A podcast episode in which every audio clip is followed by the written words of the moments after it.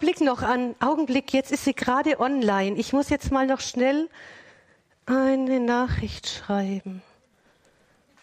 Ah, ah super. Also wisst ihr, so ein Handy, das ist eine tolle Geschichte. Ich kann von überall her, überall hin eine Nachricht versenden. Und selbst wenn mein, mein Partner am anderen Ende, mein Gegenüber gerade nicht äh, online ist, kann er meine Nachricht später lesen. Aber lieber ist es mir, wenn jemand äh, schon online ist und ich dann weiß, jetzt muss er es lesen können. Das ist besonders gut. Und wisst ihr selbst, meine Mutter, sie ist 85 Jahre, hat jetzt die Online-Kommunikation entdeckt. Seit geraumer Zeit ruft sie mich nur noch auf dem Handy an und nicht mehr auf dem Festnetz. Oder noch besser, sie schreibt mir einfach WhatsApp. Und als ich sie gefragt habe, Mama, warum rufst du jetzt nicht mehr auf dem Festnetz an? Dann hat sie gesagt, das ist doch ganz einfach. Online und über WhatsApp erreiche ich euch viel schneller.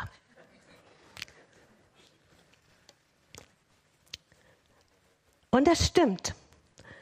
Online ist viel schneller. Vorausgesetzt, du hast ein Netz und der andere ist eben nicht offline. Online sein bedeutet eine aktive Verbindung haben. Online sein bedeutet eine direkte Verbindung zu haben.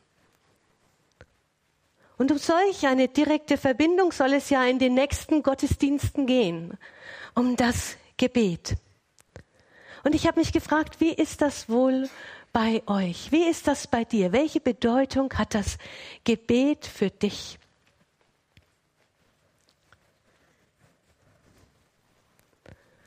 Vielleicht ist das Gebet für dich so etwas wie eine Notrufsäule.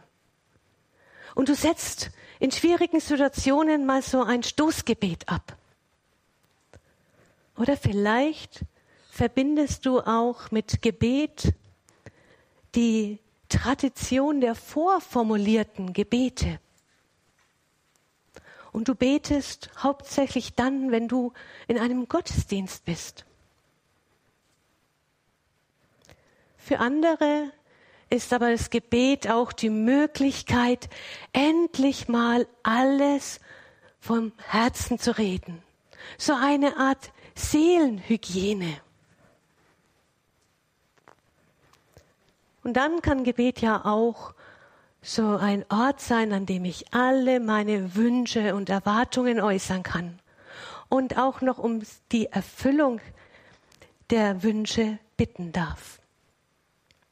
Gebet hat ganz viele Aspekte. Und auch wenn ich nicht weiß, welche Bedeutung das Gebet für dich hat, so weiß ich doch, für Jesus hatte das Gebet eine ganz große Bedeutung. Und er hatte ein ganz aktives Gebetsleben. Und das muss die Jünger auch fasziniert haben. Die Jünger haben ja echt viele Sachen mit Jesus erlebt, krasse Sachen. Der hat Wein ähm, aus Wasser Wein gemacht, er hat Tote auferweckt, Kranke geheilt. Und wisst ihr was? Die Jünger haben Jesus nur um eine einzige Sache gebeten und haben zu ihm gesagt, bring uns das bei. Und wisst ihr, was das war? Nicht die Sache mit dem Wein, sondern lehre uns beten. Das ist die eine Sache, die sie von Jesus lernen wollten. Herr, lehre uns beten.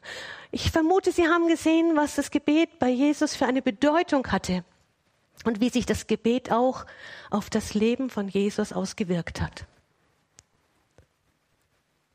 Und es ist ja doch komisch. Die Jünger leben ganz intensiv mit Jesus zusammen und trotzdem lernen sie beten nicht automatisch. Sie bitten ihn darum, es zu lernen. Leute, beten, das ist keine besondere Gabe, die nur ein paar wenige von uns haben. Beten können wir lernen und sollen wir lernen. Und in meinem Studium habe ich mich tiefer mit dem Thema Gebet auseinandergesetzt und habe erkannt, Gebet ist nicht der Ort der großen und vielen Worte, sondern Gebet ist der Ort, an dem ich Gott begegnen darf, an dem Gott mir begegnen möchte. Und deswegen sind wir auch hier in dem Gottesdienst, weil wir Gott begegnen wollen, weil wir uns auf ihn konzentrieren wollen, weil wir mehr von Gott lernen wollen, ihn immer besser kennenlernen wollen. Und wir haben es ja richtig gut, weil durch das Gebet haben wir diese direkte Verbindung zu ihm. Und einer, der auch viele Lieder und Gebete geschrieben hat, das ist David. König David. Und bevor David König wurde, war er ständig auf der Flucht. Es war nämlich so, dass das Volk Israel David gelobt hat und ihn gerühmt hat und gesagt, David hat noch viel mehr gebracht und vollbracht als der König, den wir jetzt haben. Und Saul wurde richtig eifersüchtig und er fürchtete um seinen Thron und deswegen verfolgte er David. Er wollte ihn aus dem Weg räumen. Und ab diesem Zeitpunkt war David heimatlos, obdachlos, ständig auf der Flucht, ohne Sicherheit. Und deswegen suchte er sich immer mal wieder Zuflucht in den Nachbarländern und so kam es, dass er sich Zuflucht suchte bei dem König Achish von Gad. Aber die Leute von Achish erkannten David als den, den die Israeliten so hoch priesen. Und sie zerrten ihn vor den König. Und der David wusste, jetzt geht's um mein Leben. Und was macht David? Er stellt sich wahnsinnig, steht in der Bibel. Er benimmt sich wie ein Irrer. Und der König sagt, was wollt ihr noch einen Irren hier? Ich habe schon genügend um mich rum. Jagt den fort. Und wieder ist David auf der Flucht. Und genau in diese Situation schreibt er folgende Verse aus Psalm 34.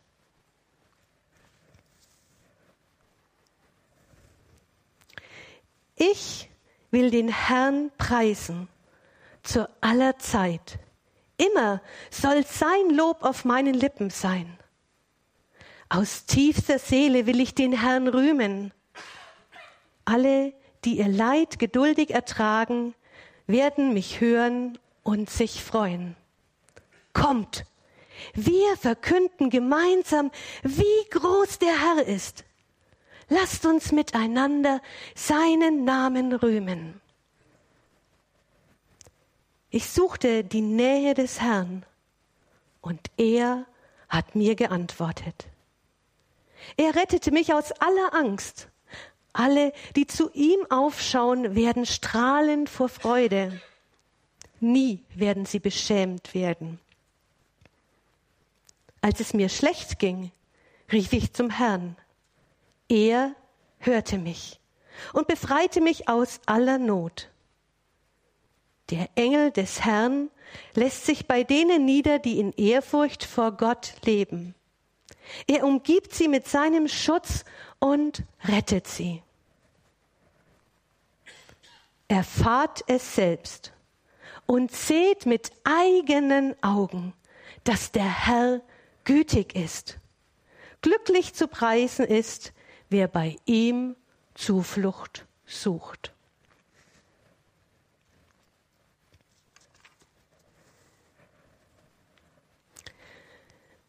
Ist das nicht krass? In solch einer Situation, mitten in der Flucht, stimmt David einfach Lobpreis an. Und wisst ihr, ich meine, der Lobpreis Davids ist etwas anderes als das, was wir unter Lobpreis verstehen.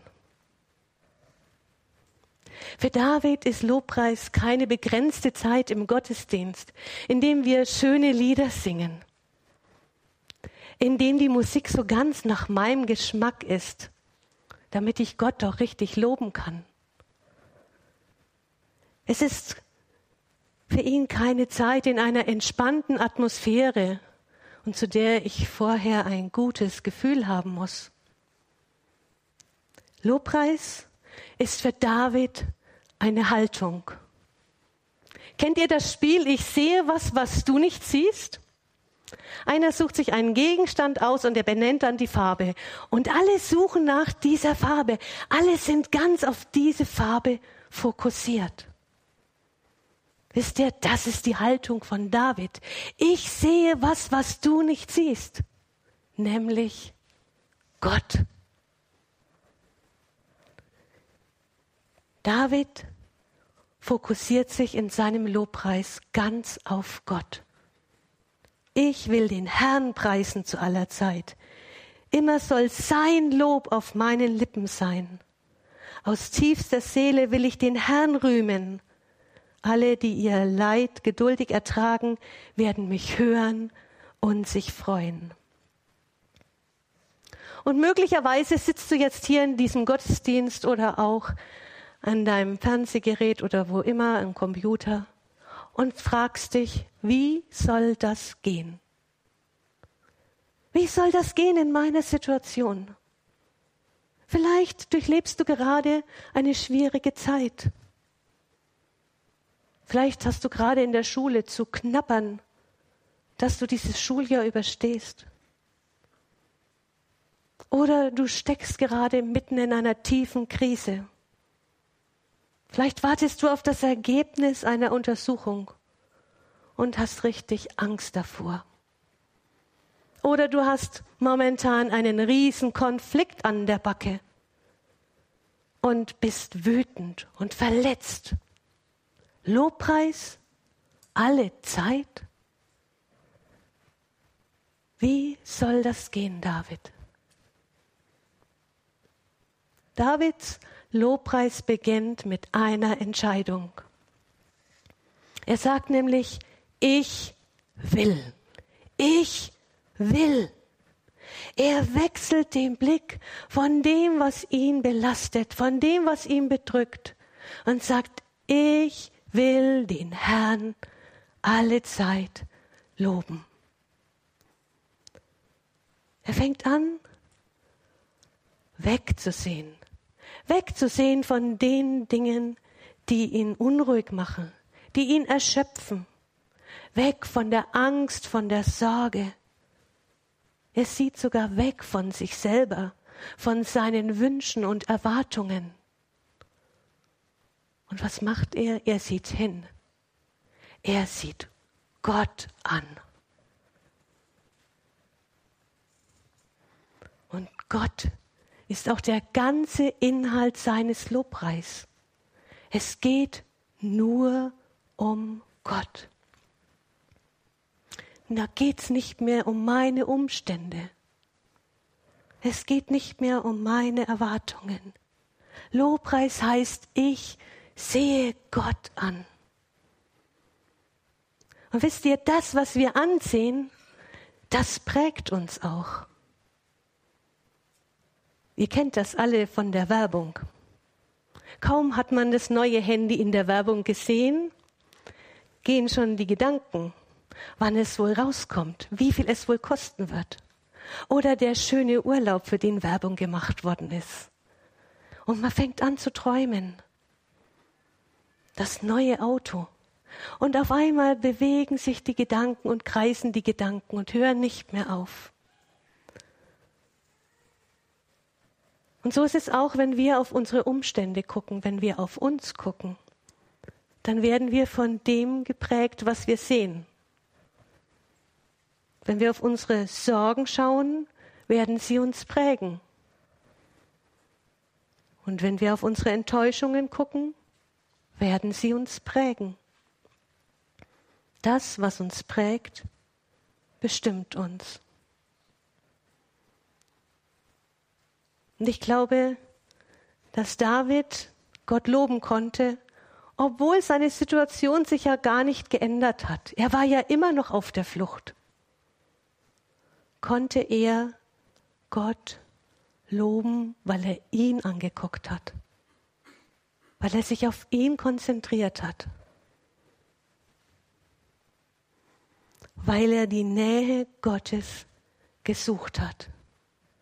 Und weil er ihn ansieht und nicht mehr die Umstände, kann er sagen, von Gott, er rettete mich aus aller Angst. Denn eigentlich müsste David ja jetzt sagen, Hu, ich bin immer noch auf der Flucht, ich habe immer noch Angst.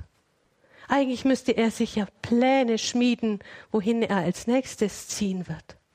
Aber David richtet seinen Blick auf Gott. Und er erlebt, dass er von der Angst befreit wird. Das, was wir ansehen, prägt uns. Was prägt dich? Oder anders gefragt, was hält dich ab, Gott zu sehen?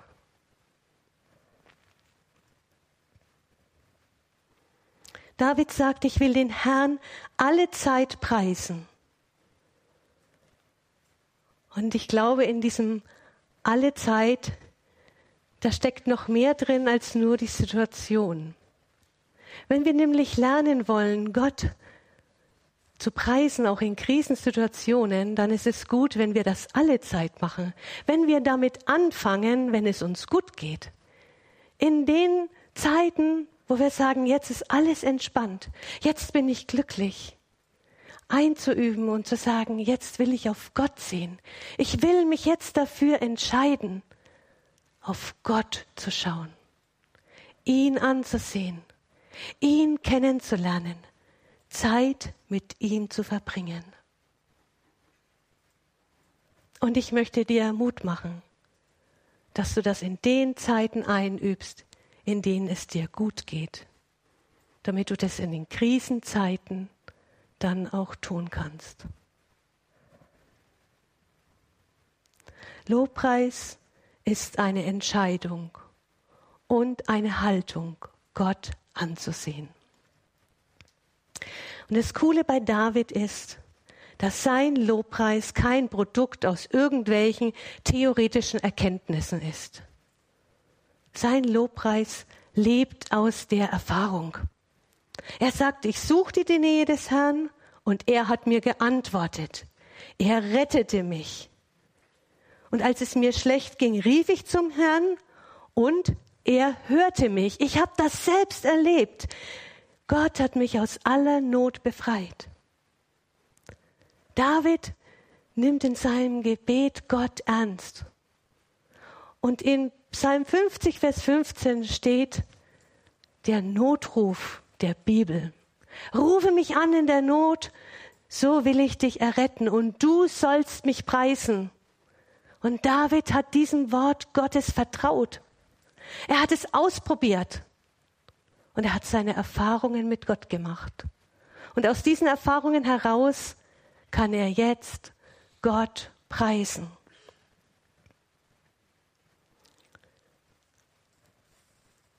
Zum Lobpreis gehört dazu, dass wir Erfahrungen mit Gott machen,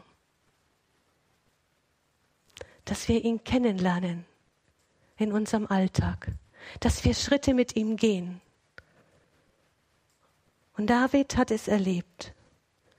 David hat diesen Gott erlebt als einen, der ihn sieht, in jeder Lage, der ihn liebt, in jeder Lage. Er hat Gott erlebt als einen, den er vertrauen kann, der ihm antwortet. Und David weiß, Gott geht ganz gewiss nie, niemals offline. Gott ist immer da. Gott ist der, der von sich sagt, ich bin der ich bin oder ich bin der Seiende. Gott ist der, der in jeder Situation, in der wir sind, schon da ist.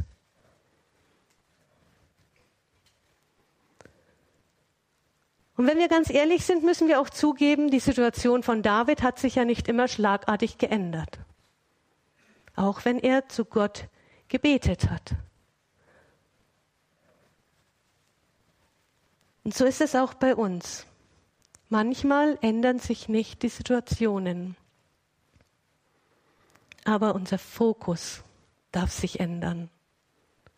Und wir dürfen auf Gott gucken und dürfen ihn erleben als den, der uns sieht, der unsere Angst nimmt, der uns begleitet. Und wenn wir das machen, dann werden wir das auch erleben, dass sich manchmal die Angst in Freude wandelt. Und ganz am Ende, in Vers 9, da sagt David, erfahrt es selbst. Er lädt dich und mich ein, mit Gott Erfahrungen zu machen. Er sagt, probiert das aus.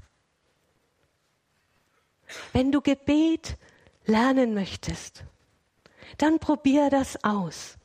Und jetzt wirst du vielleicht sagen, ja, wie soll ich das denn ausprobieren? Wenn ich anfange zu beten, also wenn ich wirklich anfange zu beten, ich, Dorothea, bin ganz schnell am Ende. Ich kann es euch sagen. Es ist besser, wenn ich mit anderen in Gemeinschaft bete, das tut mir gut. Aber was mache ich jetzt, wenn ich merke, eigentlich bin ich so ein schlechter Beter? Und wie Chris vorhin gesagt hat, der Druck steigt immer höher. Und ich bin immer enttäuschter. Ich habe euch ein paar Tipps mitgebracht, die euch vielleicht helfen können, Freude am Gebet zu finden und Freude am Lobpreis.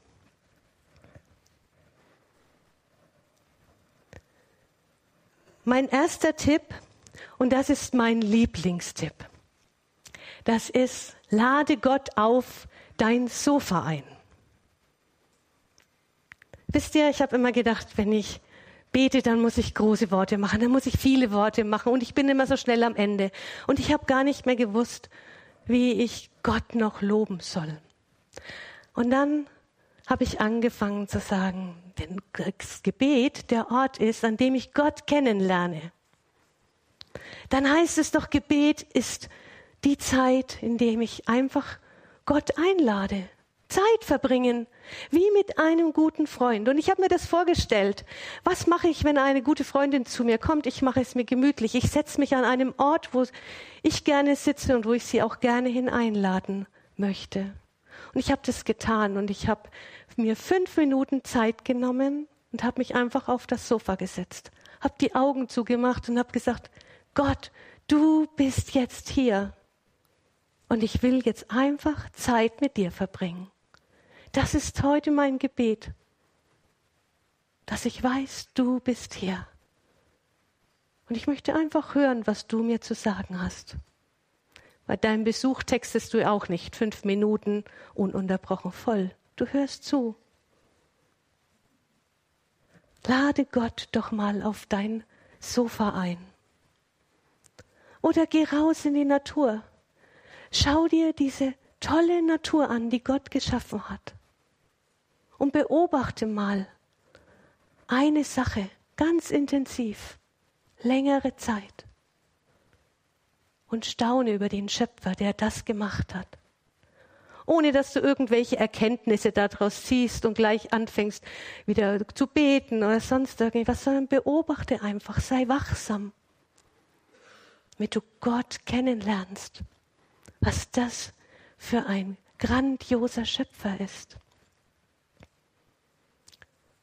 Und dann tut es uns auch gut, wenn wir uns Erinnerungen schaffen, Erinnerungen, von Erlebnissen, die wir mit Gott gemacht haben. Ich bin kein guter Tagebuchschreiber, das muss ich zugeben, und trotzdem tut es mir gut, mir Erinnerungen aufzuschreiben. Gute Erinnerungen, wo du Gott in deinem Leben erlebt hast. Und jetzt glaub nicht, das sind nur die großen Sachen, die großen Gebetserhörungen. Schreib auch das Kleine auf, wo Gott dir im Alltag begegnet, durch einen Gedanken in einem Lied. Und ab und zu, wenn du nicht weißt, was du Gott sagen sollst, wie du ihn loben kannst, dann nimm mal diese Aufzeichnungen und blätter sie durch. du wirst sehen, du hast Grund, Gott zu loben, was er in deinem Leben getan hat.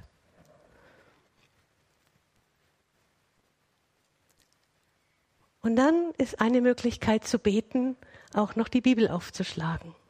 Mitten in der Bibel findest du die Psalmen, Gebete. Und es tut uns gut, wenn wir diese Gebete einfach mal mitbeten. Wenn uns die Worte fehlen und du weißt nicht, wie du beten sollst, dann nimm doch so einen Psalm in die Hand. Oder triff dich mit anderen Leuten. Ich bete liebend gerne in der Gemeinschaft. Und vielleicht macht ihr mal aus, heute wollen wir nur auf Gott sehen. Heute gibt's keinen Dank, heute gibt's keine Bitte, heute gibt's keine Fürbitte. Heute wollen wir nur auf Gott sehen. Gemeinsam Gott ansehen. Übt das doch gemeinsam ein.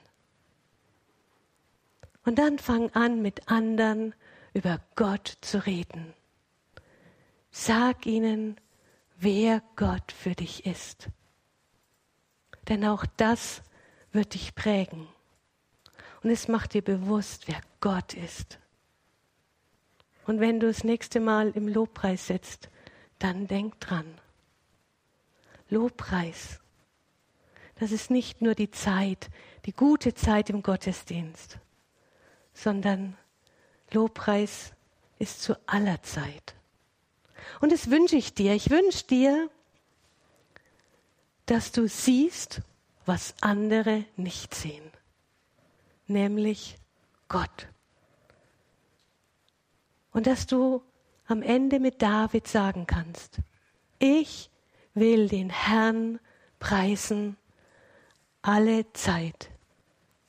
Immer soll sein Lob auf meinen Lippen sein. Amen.